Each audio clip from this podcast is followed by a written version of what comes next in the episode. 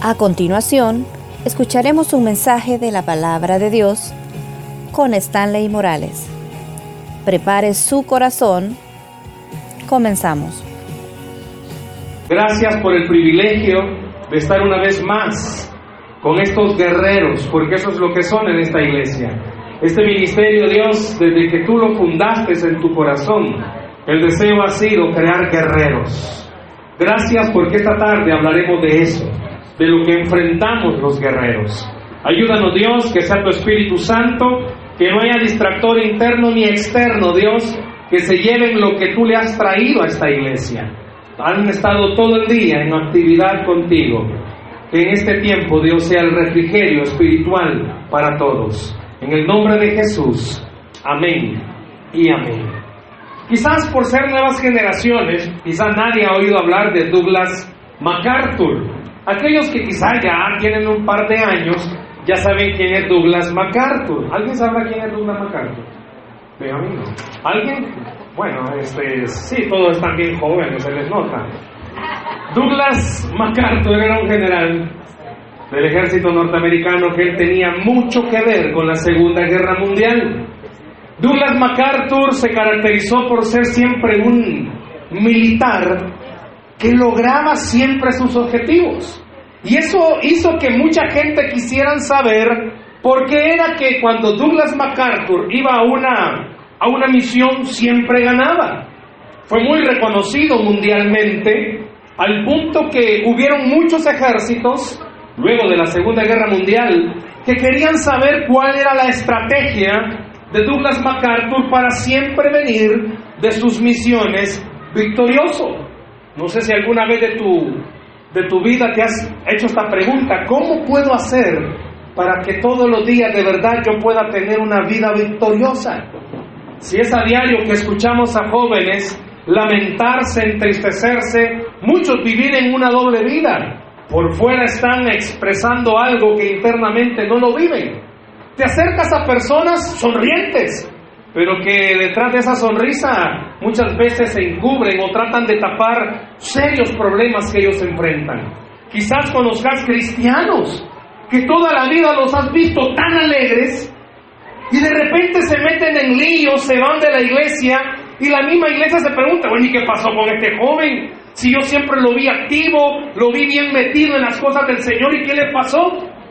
Pues lastimosamente, este, como cualquier otro cristiano, que no ha aprendido a entender una clave para poder tener una vida victoriosa en el Señor.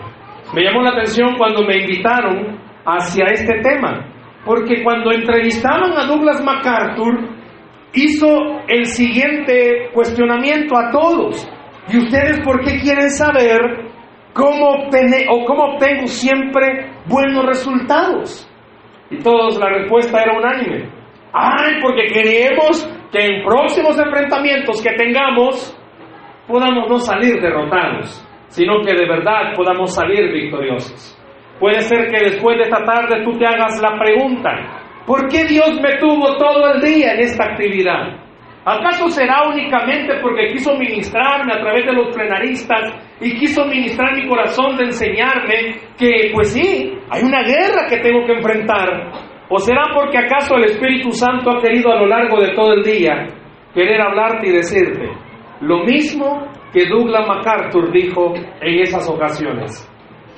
Si tú de verdad quieres vencer, decía Douglas MacArthur, tú tienes que conocer bien a tu enemigo.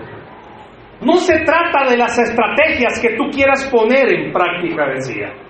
Tú puedes tener a los mejores soldados adiestrados, puedes tener al mejor equipo de contención militar, puedes tener las mejores mentes logísticas de estrategia militar, pero nada de eso va a servir, decía Douglas MacArthur, si no conoces a tu enemigo, si no conoces a quien te enfrentas. Cuando yo entreno mi batallón, decía, yo le digo a ellos, conozcan a su enemigo, sepan quién es su enemigo. Porque cuando ustedes sepan quién es su enemigo, ustedes van a tener la seguridad de que se van a enfrentar a alguien que ya saben cómo es. Vaya conmigo a la Biblia, por favor, a la primera carta del apóstol Pedro. Primera carta del apóstol Pedro, capítulo 5, versículos 8 y 9. Primera carta de Pedro, ya está terminándose la Biblia. Eh, si alguien no sabe dónde está Pedro, ya está en los últimos libros de Pedro. Si usted manda Biblia, acérquese por favor a un cristiano que sea de Biblia para que puedan compartirla Primera de Pedro, capítulo 5, versículos 8 y 9. Si ustedes son de los modernos que andan en el celular, pues busquen la verdad. Primera de Pedro, capítulo 5, versos 8 y 9. Si usted tiene un teléfono que es más inteligente que usted, búsquela. Primera de Pedro, capítulo 5, versículos 8 y 9. Primera de Pedro, capítulo 5, versículos 8 y 9. Ponerse de pie me va a indicar que usted ya encontró la cita. Y, el ponerse de pie también es que quiere leer al que, con el que está en la par suya. ¿Lo tenemos, iglesia? Mm. ya se les fue el gozo. ¿Lo tenemos, iglesia? Amén. Dice así la escritura, primera de Pedro, capítulo 5, versos 8 y 9. ¿Cómo dice? Sed sobrios y velad porque vuestro adversario, el diablo, como león rugiente, anda alrededor buscando a quién devorar, al cual resistid firmes en la fe, sabiendo que los mismos padecimientos se van cumpliendo en vuestros hermanos en todo el mundo. Amén. Puede sentarse, por favor. Pedro, por déjenlo, va a servir para los Pedro ¿Quién era Pedro? ¿Habrá alguien aquí que se llame Pedro? No, ¿verdad? No hay nadie que llame Pedro. Bueno, ¿cómo se llama Pedro? ¿Quién era Pedro? Vaya, fíjese bien conmigo algo. Pedro, yo creo que, bueno, en estos días de Semana Santa, usted ha estado viendo Canal 6, creo, viendo las películas, espero, ¿verdad? Que haya visto películas cristianas. Pedro, pues sabía en carne propia quién era el enemigo. ¿Por qué? Porque Pedro había negado a Jesús. Él sabía lo que era sentir en su carne la guerra. Y oiga bien, todos los que estamos aquí esta tarde, todos, el mensaje se llama de esa forma, que todos estamos en guerra. Todos estamos en guerra. Cuando yo me venía entrando, la pastora Fede dijo una palabra que, que es con lo que yo comienzo el bosquejo de lo que voy a hablar. Todos en algún momento hemos escuchado a alguien decir, no puedo más. Y ella, justo que yo entro, dice esa frase. Fíjese algo, todos los que estamos aquí, todos, en alguna área de nuestra vida podemos llegar a decir, no puedo más. No solo necesariamente en el área espiritual. Muchos cuando están estudiando en alguna área dicen, no puedo más. Es por demás, mamá, la matemática no es para mí y anda buscando una carrera en la universidad que no tenga matemáticas, todo va a tener matemáticas. Anda buscando una carrera donde no tengas que pensar, pues. No, pues no hay. Disculpe, hijo, no hay una carrera donde no tenga que pensar. Yo voy a estudiar veterinaria. Hasta para eso ves matemáticas, si no el pobre animalito le va a poner más de lo que tiene que ponerle. Es más, yo no sabía. Sabían que los que o las que estudian cosmetología tienen que tener buen pensamiento para lo que van a hacer. El cliente llega, mire, córtemelo así, usted lo corta de otra forma. Discúlpeme, pero haga lo que haga, tiene que pensar. Es más, si usted se va a dedicar a nada en la vida, tiene que saber que no va a hacer nada. Y tiene que pensarlo bien. Aquellos que no hacen nada están cansados de no hacer nada. ¿Por qué? Porque todavía tienen nada que seguir haciendo. El apóstol Pedro cuando escucha, o mejor dicho, cuando ve a sus, a sus oyentes, a los que íbamos a leer esta carta de Pedro, trata de enseñarnos algo y usa dos palabras, sed sobrios y velad. Pedro siempre se caracterizó por tener un carácter airado, nadie de los que están acá lo tiene.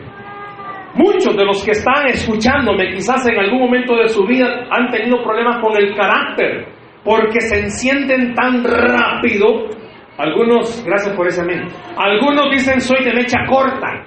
Pues déjeme decirle, quizás usted ni mecha tiene. ¿Por qué? Porque se enciende más rápido de lo que usted se imagina. Puede ser que usted cuando esté enojado ha aprendido a disfrazarlo con una sonrisa, pero su familia ya sabe que esa sonrisa es que por dentro quiere explotar. Bueno, en alguna área tenemos problemas.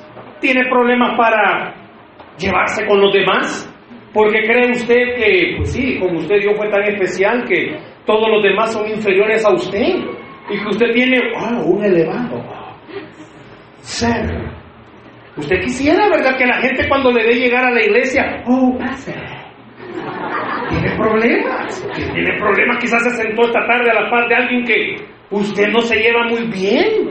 Y es como, no, el Señor me ha dicho que ame a mis enemigos. No, o sea, tiene problemas, tiene problemas de relación, usted no se lleva con nadie, usted no se ha dado cuenta. No, es que a mí nadie le cae bien, no, perdóneme, usted no le cae bien a los demás, pero tiene problemas, todos los que estamos acá. En alguna área nos vamos a ver afectados, ¿por qué? Porque hemos aprendido, muchos de los que estamos aquí esta tarde, a disfrazar nuestra vida espiritual. Creemos que con gloria a Dios este hermano no tiene problema. ¿Cómo no? Tiene un serio problema que ustedes imaginan. Claro, esta tarde no voy a sacar el rayo X de todos, pero sí quiero llevarle algo, a que entienda. El apóstol Pedro usa una palabra, sobrio. ¿Alguien de ustedes sabe qué es sobrio? Los que han tenido problemas con la bebida me entienden qué es ser sobrio. Hoy si a nadie dice nada. Si yo le pregunto, brother, ¿qué es? No, no, tampoco. Pero si yo le pregunto a alguien, ¿qué es andar sobrio?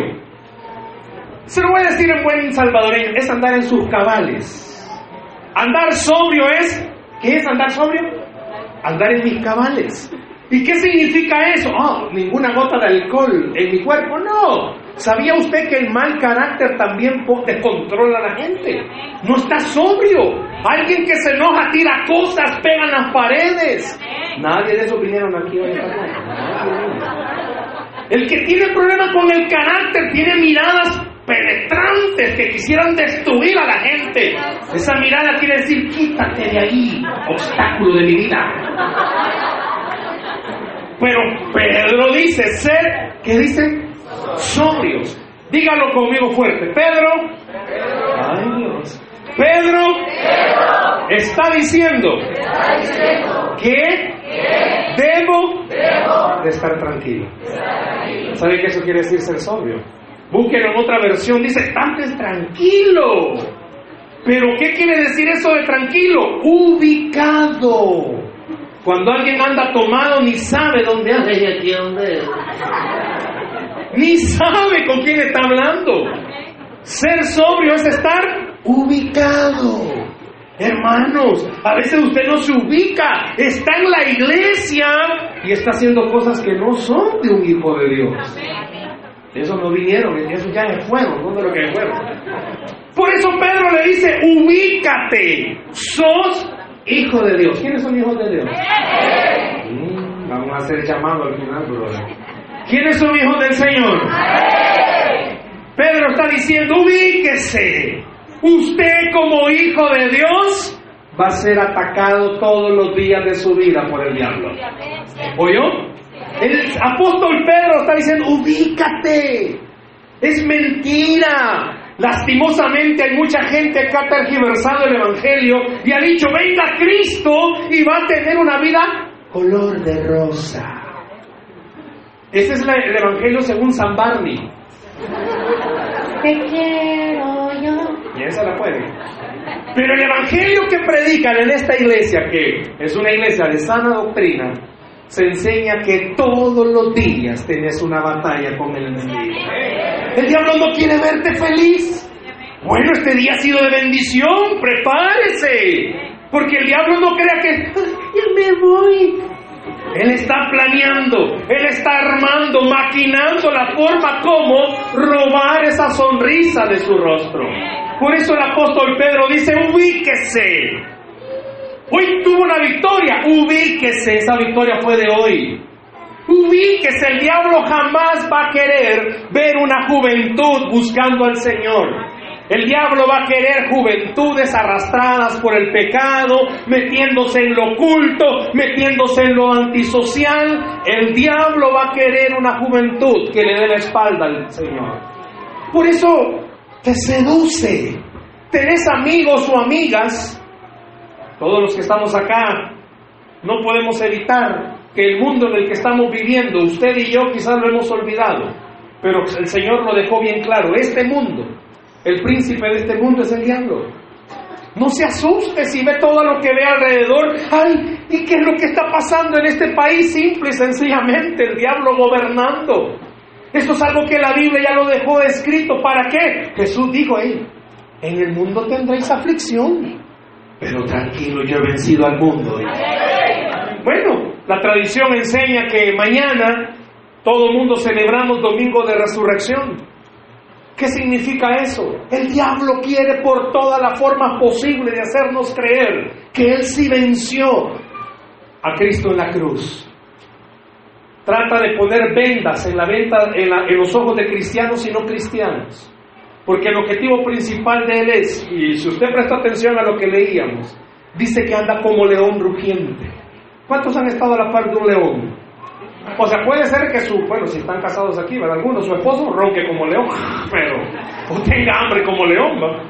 Pero ¿sabe que una característica de un león es que él caza su presa, pero no se la come de un solo? Ahí la tiene. Si usted ha visto alguna vez algún ratón agarrado por un gato, pues es algo similar. Solo que hay gatos que se les van los ratones. Pero al león no. El león cuando agarra a alguien, ahí lo tiene. Y no es que se ponga a jugar, lo tira, lo agarra, no. Ahí lo tiene. Está jugando con él. Y eso es lo que el diablo hace en este mundo. Por eso dice que estamos en una guerra. ¿Por qué? Porque el diablo a veces nos hace creer que espiritualmente andamos bien. En la casa, solo Dios usted sabe qué es lo que hace en su casa. Pero como aquí en la iglesia adora al Señor, no, yo estoy bien. No, hay una guerra que usted está librando y ni cuenta se ha dado. El diablo está jugando con usted. Cristiano que juega con el pecado, simple y sencillamente, es una presa del diablo. Nadie dijo amén. El cristiano que juega con el pecado. ¿Cuántos de ustedes jóvenes juegan con su celular? Y se lo he dicho miles de veces. Tiene amigos o amiguitas con las que no tiene que estar hablando. Porque le están desviando del Señor tenés conversaciones que no son de un cristiano. Y no es que en todas tus conversaciones, buenos días, gloria a Dios, aleluya. ¿Qué tal, cómo está? El Dios de los cielos le bendiga. No. O sea, le hago una pregunta. Jesús hablaba así, pero que no. Jesús dice que hablaba como hablaba la gente. O sea, no es que usted va a venir y va a cambiar el, ¡Ey, qué onda! Gloria a Dios de los cielos, de los altos, bienvenido a esta iglesia sino a lo que me refiero es que muchos de los que estamos acá, no me voy a decir amén si usted está pasando, vive una vida en la calle, en la calle y en su casa es una cosa y aquí en la iglesia es otra. Ellos no vinieron aquí este día, pero no se han dado cuenta que están librándose una batalla. Escuchen, si usted en algún momento está jugando con el pecado, quiero decirle esto, con todo el amor del Señor. Si usted está jugando con el pecado, es que yo la sé hacer. Si usted está jugando con el pecado, es que yo soy más inteligente que el diablo. Si usted está jugando con el diablo, déjeme decirle, es una guerra que usted ya la perdió. ¿Escuchó? Pero si usted es alguien, como dice el apóstol Pedro, que está ubicado y está velando, es una guerra que usted se la está dejando al Señor. Y es una guerra que usted no la va a ganar pero el Señor la va a ganar por usted. Le va a dar todo al Señor esta tarde, por favor. ¿Cuántos de los que están acá quizás están librando la batalla de querer mantenerse sexualmente puros? Pero todos los que te rodean ya no están sexualmente puros, ya están bien impuros. Todos tus amigos, ni uno de ellos huele a pureza sexual. Ni uno. Tus mejores amigas son sexualmente activas. Tus amigos son sexualmente activos. ¿Y vos sos el único puritano? Todos tus amigos ya saben que hablar de los temas delante tuyo. Ay, no, no hablen delante de ella, la van a pervertir. Y vos, para no hacerte sentir mal, no, si ya sé de qué están hablando, ni sabes, ni sabes. Todos tus amigos están en una curiosidad. Porque ellos se meten en el teléfono que tiene internet. Ah, oiga, no es como antes que se, iban a buscar una su revista, o se meten a páginas. ¿Saben cuál es la tristeza? Que hoy los adultos le dicen a los niños y a los jóvenes, enséñame a usar esto. Hay adultos que no saben usar los teléfonos. Papá, si usted le ha dado teléfono, no, yo lo controlo, ni sabe cómo se enciende y va a andar controlando a su hijo. No, si yo lo tengo vigilado, ay Dios, mamá. Ya la tiene bien engañada, bien dormida, la tiene florifundia, le dio. No, no, no, no, si yo le chequeo, ay, según usted el cipote espamado, si borra todo antes que usted lo llegue a ver. Sí, amén, dice, va. Gracias por la sinceridad, eso es de Dios. es una guerra. Yo no voy a decir que me levanten la mano todos los jóvenes que están en esa batalla de la pureza sexual, porque sería más que obvio, ¿verdad? O sea, son jóvenes. Las series de televisión, los cantantes, todo mundo incita a que sea una cuestión normal en la sociedad. Vos como joven de esta iglesia te han enseñado que el Señor bendice la pureza, pero es bien difícil. Si todos tus amigos ya, miran, cuando les hablas de... ¿Y eso qué, pues? Y lo puede ser que hay un jovencito que se ha enamorado de una cipota que la pureza nada que ver con ella. O sea, hace, hace rato me olvidó eso, esa niña que era eso, al revés. Hay niñas que se ilusionan de jovencito y solo porque vienen a la iglesia según vos, santos puros. Fíjate esa lucha diaria.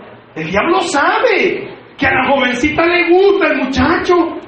Y el bicho tiene una gran lucha con la pornografía.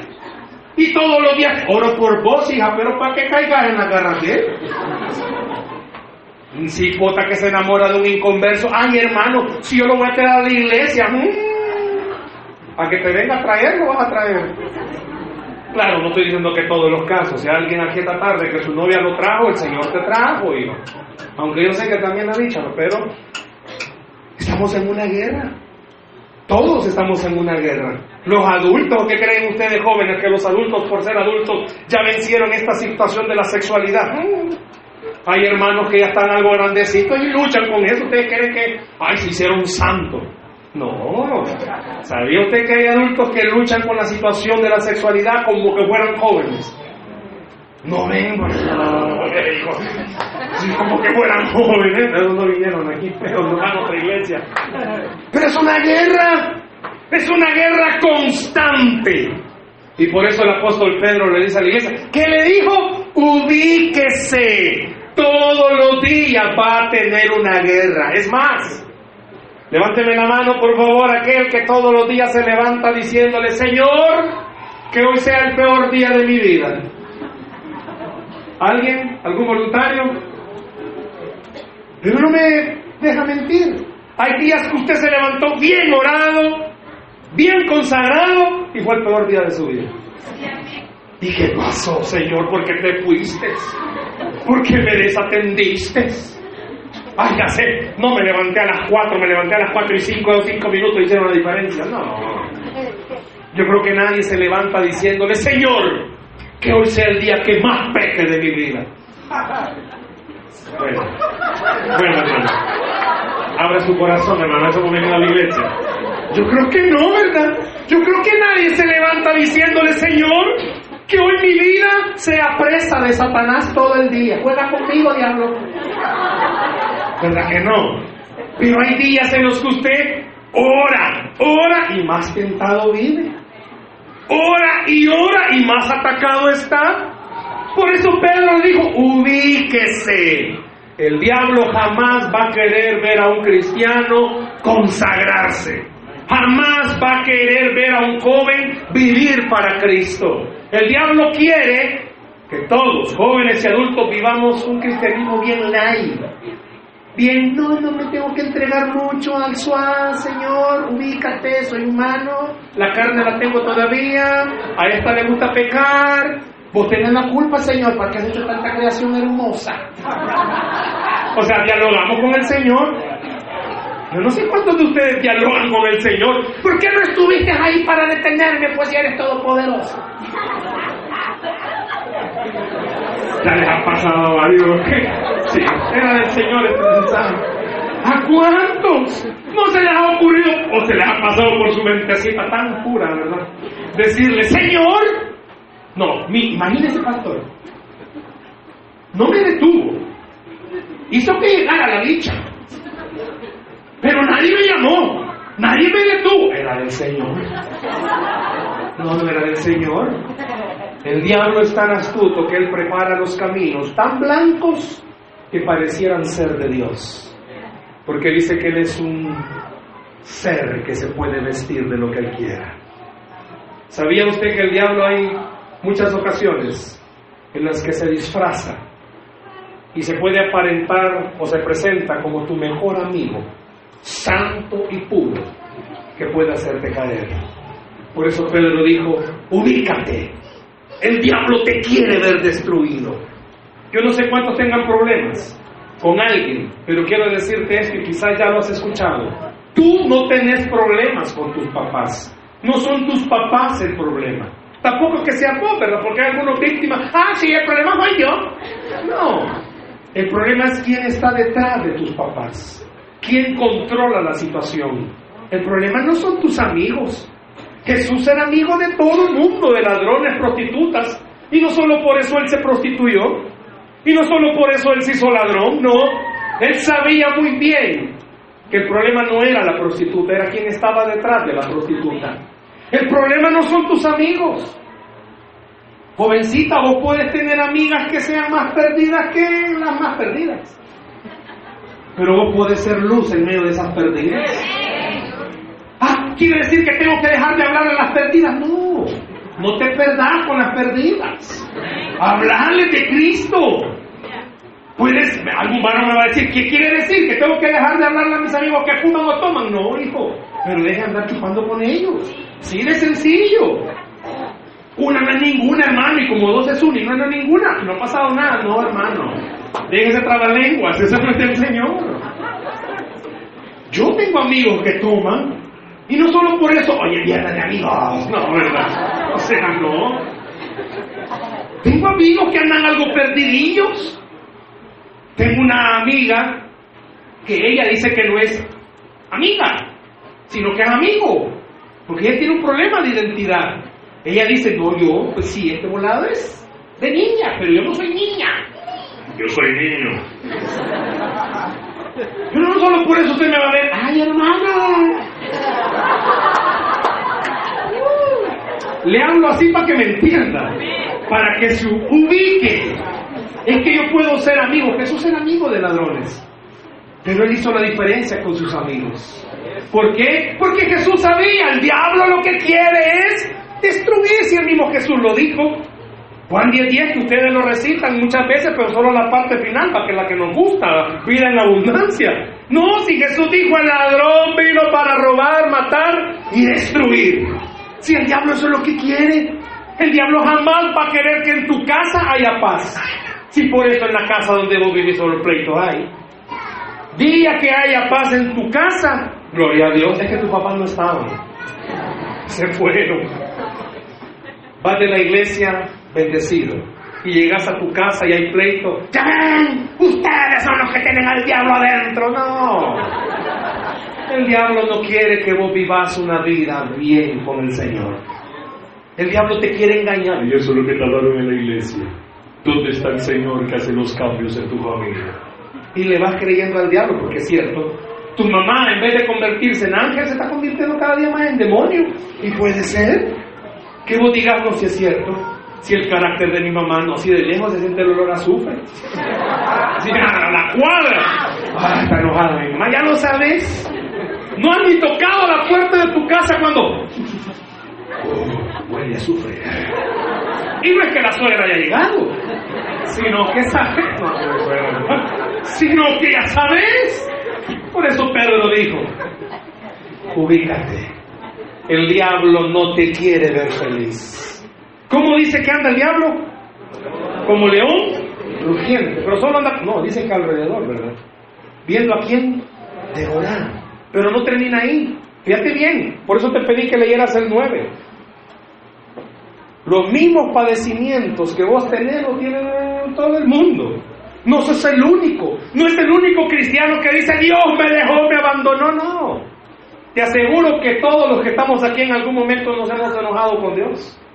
Porque la guerra que tenemos es difícil. No, hombre, si vos tratás de portarte bien, ¿y cuándo más te critican? Si en la casa, o sea, tenés una semana, jovencita, jovencito, de no responder mal. Una semana de cerrar la gran boca que tenés, porque siempre la, la, abrí en la casa. Y tenés una semana de quedarte callada, callado. ¿va? Sentís el impulso que dice, sácame, sácame. Pero te quedas callado. Y un medio chis, ves que no has cambiado nada. Se te va toda la santidad. Toda la santidad. El de los cuatro fantásticos decía, llama, vengan a mí, vos decís, malas palabras, vengan a mí. Y comenzás a insultar a todos. Es una guerra. Es más, ahorita muchos en todo el día han tenido una guerra. Porque el diablo te ha estado batallando diciéndote eso no es para vos. Uy, joven danzando, ¿qué es eso? Uy, cerrar tus ojos y orar. Uy, vos estás viejita. Yo no sé cuántos de ustedes el diablo los ataca de esa forma. Estás en una guerra. El diablo te ha visto, sabe que vos en las manos del Señor sos dinamita pura. El diablo sabe, jovencito o jovencita, que en algún momento vaciló con el pecado y ha dicho no al pecado, el diablo sabe que esa persona es peligrosa porque puede decirle a otro joven que está luchando, si se puede decirle no al pecado. Por eso el diablo anda como león rugiente. ¿Por qué? Porque joven o jovencita o adulto que viene de un hogar donde han habido serios problemas y de repente tienen una actitud de poder creerle a Dios, son peligrosos porque viene un hogar igual al tuyo de difícil, pero te ven a ti caminar firme en la fe, pueden entender algo. Para mí no es posible, pero para Dios todo es posible. Dáselo al Señor esta tarde, un aplauso, por favor. Muchos de los que están acá, el único lugar donde tienen paz, ¿saben dónde es? En la iglesia. Ustedes quisieran vivir aquí. Algunos de ustedes ya se ubicaron y dijeron, a mí me cabe una camita ahí arriba. Algunos de ustedes ya le dijeron, eh, hermano, mire, debajo de la grada cabe mi petate, yo ahí no meto. Yo no sé si alguna vez te han dicho, bro, a tus papás, mire, yo le barro a la iglesia, yo la cuido, está peligroso, aquí yo la cuido. ¿Por qué no quieren vivir en su casa? Y no necesariamente porque hayan problemas, no, porque el problema, y aquí con mucho cariño, el problema sos tú, porque no te ha dado tú mismo la respuesta a descubrir algo. El diablo sabe que tú eres potencialmente peligroso para él, pero tú te guardas todo lo que vives. No hablas con nadie. Hermano, ¿qué tal? ¿Cómo está? Bien, hermano. Y él se quedó. ¿Qué problemas tiene? Ninguno, soy cristiano. O sea que soy mundano, porque tengo problemas. Todo el mundo sabe que el brother tiene problemas. Y le pregunta cómo estás con tus problemas. En victoria. Y el otro que ora todo el día está bien frenado. Y ya saben que tenía hora. Y está en victoria. Me explico. El guardarte tus problemas, sabes que también es peligroso. Porque le está dando rienda suelta al diablo. No hay nada mejor que poder ser transparente con la gente. Yo no te estoy diciendo, hermano, ¿qué tal? Ya bien acabado, hermano, aquí esperando el día de la muerte de mi vida porque estoy mal. No, oh, hermano. Yo no estoy diciendo eso. O sea, yo no estoy diciendo que ya no diga, ¿qué tal, hermano? Bien, el Señor está conmigo. No, ni que tampoco comience a decir, bien, hermano, ya. El lazo ya lo tengo ahí en la casa. Solo estoy esperando el día que el Señor me dé fuerza para tirarme del lazo. No. Sino lo que estoy diciendo, a lo que el apóstol Pedro estaba llevando al lector cuando dijo velad. ¿Sabe qué es velad? ¿Cuántos de ustedes en algún momento se le quedaron viendo un postre así. Lo estaban velando. ¿Cuánta jovencita, algún rostro hermoso de lo que están aquí de los varones lo han velado? Aleluya, diga que ¿O al revés? ¿Cuánto varón ha visto una creación del Señor y de repente la ha velado? Y no le quita la vista, hasta disco se vuelve. ¿eh? ¿Saben cuando Pedro usó la palabra velar? Estaba diciendo, no velar de desvelarse. Velar significa observe bien. Hágame un favor, vea bien el que está la par suya, en todo lo que tomamos. Vea bien el que está la par no, A mí no me mire, hermano, ya me dio. Al que está la par suya, esta hermana pasó por él. Hermano, al que está la par suya, mírelo, por favor. Si yo te preguntara, ya no la veas a ella, ¿qué color de camisa anda? Azul. A ver, ¿de dónde, hermano? Azul tiene los ojos, Bueno, ¿sabe que Pedro cuando dijo velar y dijo, bueno, era azul en algún momento. Es que él tiene ojos de fe. No, tenés razón, brother, tenés razón. En algún momento esa camisa fue azul. Después de tanta lejía se volvió así. Bueno. Pero Pedro cuando dijo velar, estaba diciendo, vea bien. Observe bien. Miren, si hacemos un concurso, ya van en serio, y regalamos algo, ¿qué podemos regalar? A mí, vamos a regalar, Pero si yo le digo, observe bien el que está a la par suya, le estoy diciendo, es que mira, hasta el rasgo más pequeño que usted le pueda ver. El, apóstol Pedro estaba diciendo, mire, observe, el diablo no se va a quedar quietecito. Una semana y cero problemas. Mm. Algo anda haciendo mal usted o anda bien metido en pecado que el diablo ya ni gana tiene de ir a verlo.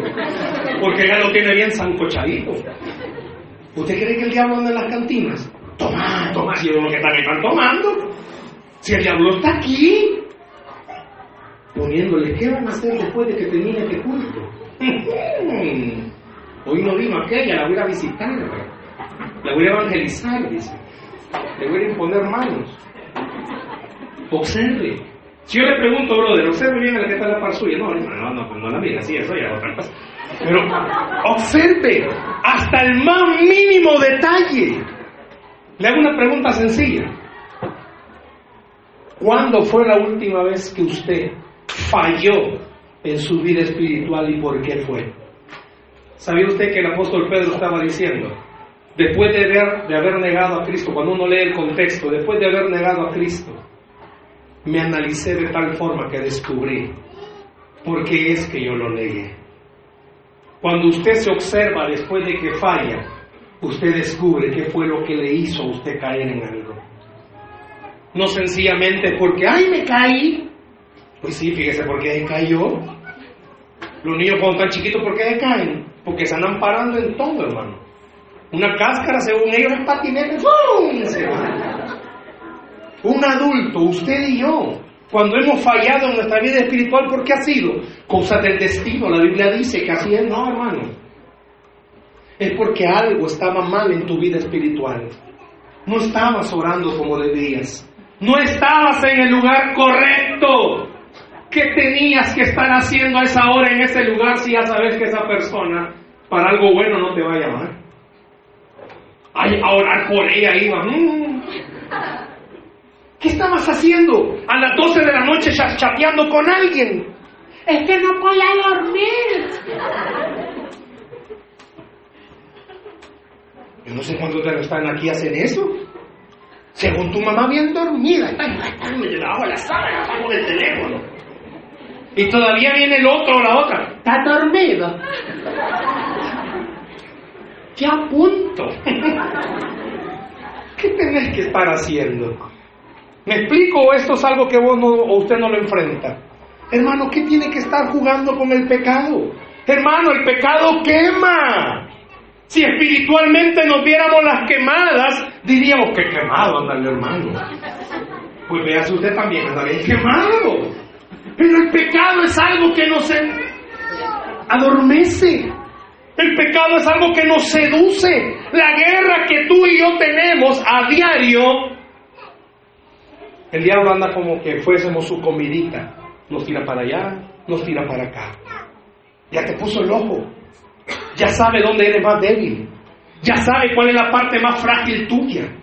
Ya sabe y por eso te pone problemas. ¿Por qué? Porque venís, cuando tenés problemas en casa, te vas al psicólogo del internet que es el Facebook y comenzás a abrir tu corazón ahí. Y comenzás a poner mis padres, cómo los odio. Y comienzan todos tus amigos a escribirte, ¿qué tenés? O pones una cara toda rara, comienzan todos a preguntarte, ¿qué te pasa? Y comenzás a abrir tu corazón. El diablo sabe, cuando andas muy sensible, pues si la cipota nadie la quiere en la casa, dice ella. Y viene un gandul, ¿sabe qué es un gandul? Un engañador. Y viene, tú seré tu mejor amigo. Cuéntame todo bien. Amén. Abra su corazón, hija. Ya me la engañaron la pobrecita. Y la jovencita comienza a abrir su corazón con Ramón. Nadie se llama Ramón aquí. Vale. Y Ramón comienza a aconsejarla. Y la pobre Claudia abre su corazón con Ramón. Hay Claudia. Sí hay Claudia, bueno. Y la Claudia cae en la garra de Ramón. Y Ramón era un gran siervo del diablo. O al revés, porque hay servidoras malignas. No, yo no llegué aquí. hay servidoras malignas que se visten como ángel de luz. Y ahí andan. Viendo a quién devorar. y el hermanito, fellito, nadie le hace caso. Ah, pero viene una de esas servidoras y le pone el ojo. Hola. Y a él nadie le hablaba, ni los varones. va. Y primera jovencita que le habla, queda todo que le. Pero me entienden lo que estoy diciendo. Por eso Pedro dijo, ubícate. No estoy diciendo, ¿verdad? Como el diablo no quiere ver sonrisas en nosotros, no estoy diciendo que va a andar todo el día. ¿Y qué tal, hermano? Ver, pues no me puedo reír porque el diablo me va a ver. Sea, ubíquese. Por eso Pedro dijo, ubícate. Está bien, disfrute la vida si Cristo ha resucitado. Disfrute la vida, Jesús es poder. Disfrute la vida, somos jóvenes. ¿Cuántos jóvenes hay aquí? Uy, por eso están así como están, hermanos. ¿Cuántos jóvenes hay aquí? Mire, no importa que usted ya está próximo a, al más allá, pero siga siendo joven. ¿Sabía usted que el diablo, una de las armas que nos pone es, no puede ser feliz? Dios es un Dios estricto. Para muchos reírse es pecado. Y el diablo te pone eso. Para muchos hermanos, estas actividades son como, uy, ya perdieron la santidad. Y comienzan a hablar. Te digo algo o le digo algo, ¿dónde estarían los jóvenes o los adultos que están aquí esta tarde si a esta iglesia no se le hubiese en su corazón dispuesto a crear esta actividad? ¿Dónde estarían? En la playa, hermano. Está bueno, vaya a quemarse para sentir cómo va a ser el infierno. Pero, no mentira. Pero andamos en guerra. El diablo te ha puesto los ojos encima y ha dicho, quizás mencione el nombre de ninguno de los que están acá, pero el diablo ha dicho, Roberto. Sí, Roberto. Ay, papá, pues no. Si es del Señor. Roberto. Yo no lo conozco, bueno, sí lo conozco, pero no sé cómo es en su vida. Pero solo Dios sabrá la lucha que tiene Roberto. Y más de alguien, ya lleva la silla, y más de alguien conoce la lucha de Roberto y están como, ay, y Roberto está ahí tocando. Si supieran, pues viene el Señor, quien ha sido el que murió por él en la cruz, y le dice a, amén, ahí sí, amén. y le dice a cualquier otro, sí, puede ser que Roberto esté fallando en algo, pero ¿y usted en qué está fallando? Le hago esa pregunta, ¿en qué está fallando usted? Ya me fueron todos, calla, silencio, Dios. Vaya, pero para que me rebote, ¿en qué estoy fallando yo? Amén, ahí sí van a decir amén. ¿En qué fallo? ¿En qué falla, hermano? Deje de andar jugando a que es cristiano solo el día del culto. sea cristiano todos los días de su vida. Porque todos los días de su vida el diablo quiere devorárselo. Denle la palabra al Señor, por favor.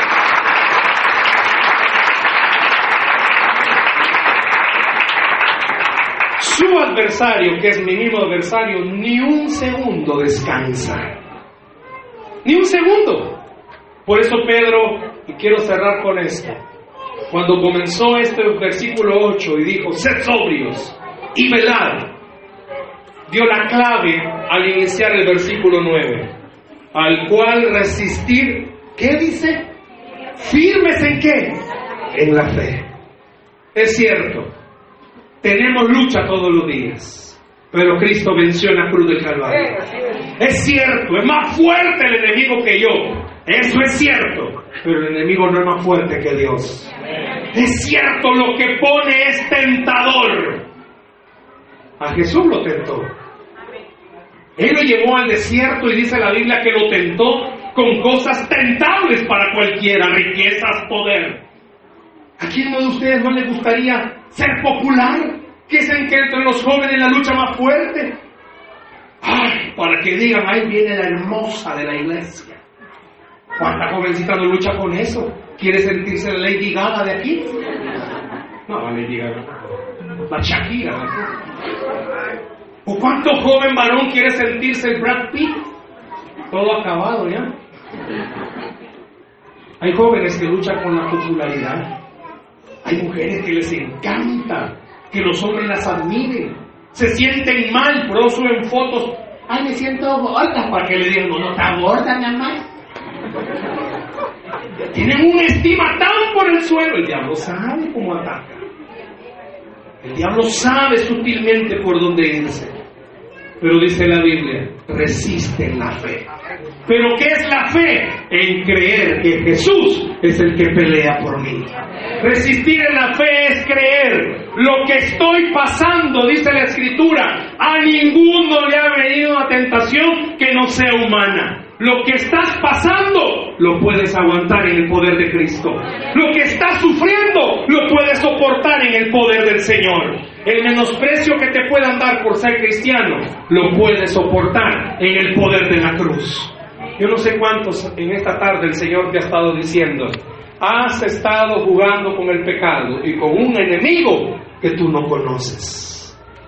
Yo le invito esta tarde, reconozca si ha fallado, lo mejor que puede hacer es decir, Señor, he fallado. Hable con alguien, busque a alguien con quien hablar. Y hay un principio muy espiritual que es el que quiero dejarle para cerrar. Lo que usted no puede, Dios sí lo puede. Por lo tanto, deje que Él lo haga. ¿Escuchó? Lo que usted no puede, Dios sí lo puede. Por lo tanto, deje que Él lo haga. Yo no puedo con esto, Dios, pelea por mí. Yo no puedo con esto, Dios, te lo entrego a ti. Pero estás en una guerra diaria donde el diablo te quiere decir, vas a perder. Pero Jesús esta tarde te está diciendo, he venido para que tengan vida y vida en abundancia. Dice la Biblia que al que cree, todo le es posible. Den un aplauso al Señor, por favor, en esta tarde. Estás en una guerra. ¿Cuántos días? ¿Cuántos? Todos los días. ¿Qué quiso decir Pedro cuando dijo, sobrios, ubícate? Tienes una guerra todos los días. ¿Por qué no cierra sus ojos, por favor, ahí donde está? Cierre sus ojos, vamos a orar.